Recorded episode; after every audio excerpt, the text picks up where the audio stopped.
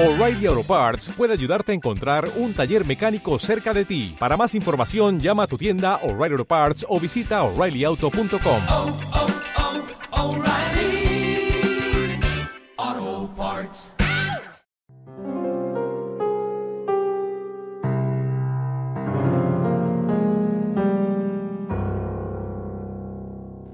Un sábado de aquellos, Jesús atravesaba un sembrado. Los discípulos que tenían hambre empezaron a arrancar espigas y a comérselas. Los fariseos, al verlo, le dijeron, mira, tus discípulos están haciendo una cosa que no está permitida en sábado. Les replicó, ¿no habéis leído lo que hizo David cuando él y sus hombres sintieron hambre? Entró en la casa de Dios y comieron de los panes presentados, cosa que no les estaba permitida ni a él ni a sus compañeros, sino solo a los sacerdotes. ¿Y no habéis leído en la ley que los sacerdotes pueden violar el sábado en el templo sin incurrir en culpa? Pues os digo que aquí hay uno que es más que el templo. Si comprendierais lo que significa quiero misericordia y no sacrificio, no condenaríais a los que no tienen culpa, porque el Hijo del Hombre es Señor del sábado. Palabra del Señor. Gloria a ti, Señor Jesús.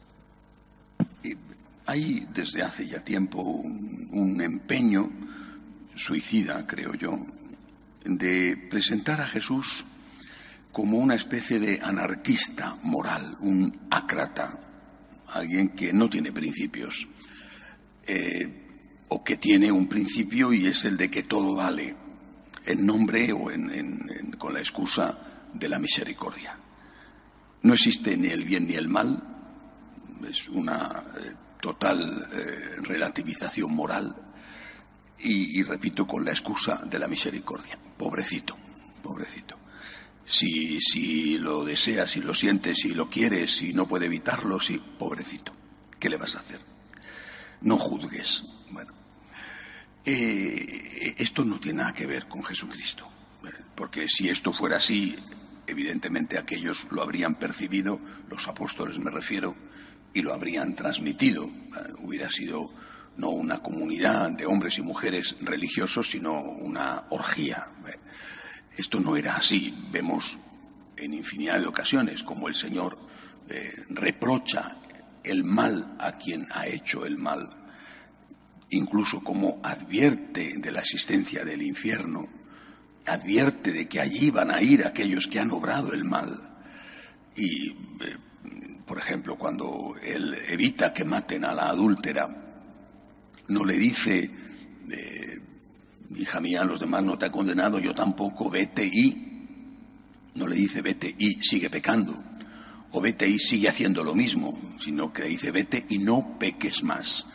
Por tanto, considera que lo que ha hecho la adúltera es un pecado, primero, no dice que no es algo malo, y segundo, considera que dice que no tiene que volverlo a hacer. Es decir, Jesucristo no era un anarquista moral. Yo creo que esto es, es una cosa que este, este concepto de Cristo como alguien que no tiene principios morales y que no enseña principios morales es realmente mm, de nuestro tiempo, porque en, en- en toda la historia esto a ningún, iba a decir una palabra, pero en fin, a nadie se le ha ocurrido. En cambio, sí es verdad que Jesús relativiza ciertas cosas, no las anula, las relativiza. Es decir, las pone por detrás de otras. Había, yo no, recuerdo ahora cuántos, pero más de 600 preceptos que tenía que cumplir un buen judío para no cometer pecados.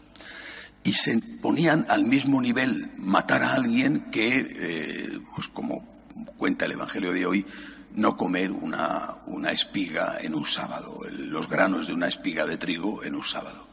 Hombre, vamos a ver, es que esto no puede ser puesto al mismo nivel. Es decir, no puede ser que pongas al mismo nivel el robo que una mentirijilla. No puedes poner al mismo nivel el, el ofender a tu papá o a tu mamá con eh, que un día en una discusión se te escape una palabra gruesa. No digo que el hecho de que se escape una palabra gruesa o que digas una mentirijilla no esté mal, pero no puede considerarse el mismo nivel. La Iglesia estableció sabiamente eh, la distinción entre pecado mortal y pecado venial, que en aquella época no estaba establecida.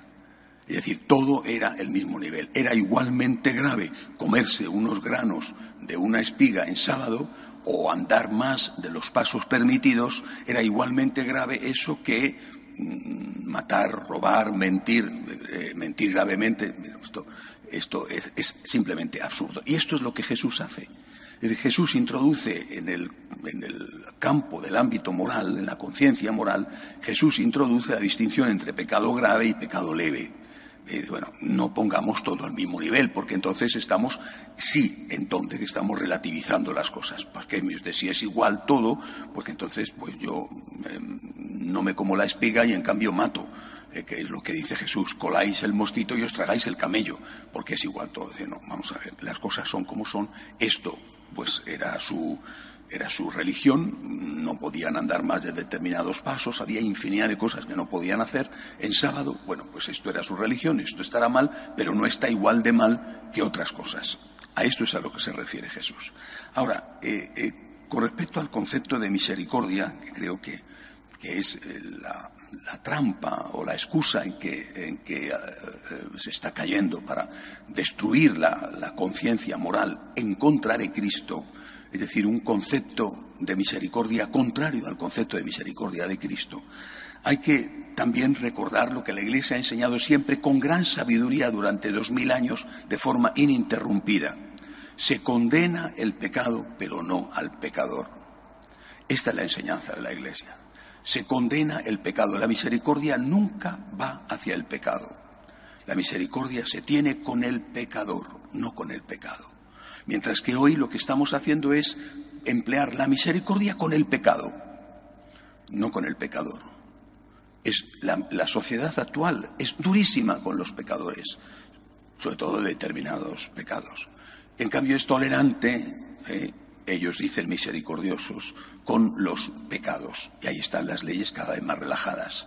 El Señor nos ha enseñado que la persona tiene que ser siempre salvada, pero que no se puede decir por mucho que quieras a esa persona, que lo que ha hecho mal está bien, mm, pensando que de esa forma la ayudas. Eh, tú puedes ser comprensivo y misericordioso con una persona, por ejemplo, que fuma en exceso, pero no puedes ser comprensivo misericordioso con fumar. Puedes ser comprensivo misericordioso con una persona que un día en un arrebato de violencia ha golpeado a alguien y que eh, pues en fin, le ha dado un mal golpe, ha muerto, ha caído al suelo, se ha vuelto a golpear, ha muerto. Bueno, puede ser comprensivo, misericordioso con esa persona, pero no puedes justificar el crimen. Y, y, repito esto, esta es la trampa en la que estamos hoy cayendo. La iglesia, insisto, la iglesia de Jesús, la iglesia fundada por Jesús, no otra cosa, ¿eh? sino la iglesia de Jesús, la iglesia fundada por nuestro Señor Jesucristo, transmite desde el inicio porque lo ven así los apóstoles, lo tocan y lo escuchan, transmite desde el principio que sí hay normas morales objetivas y que cuando una persona las incumple comete un pecado. Hay que tener misericordia con el pecador, siempre. Hay que ofrecerle, gracias a Dios, esto es así, ¿eh? porque si no yo, y yo creo que nadie, desde luego podríamos estar aquí. Gracias a Dios hay misericordia con los pecadores, siempre y cuando el pecador quiera aceptar esa mano extendida que Dios le da.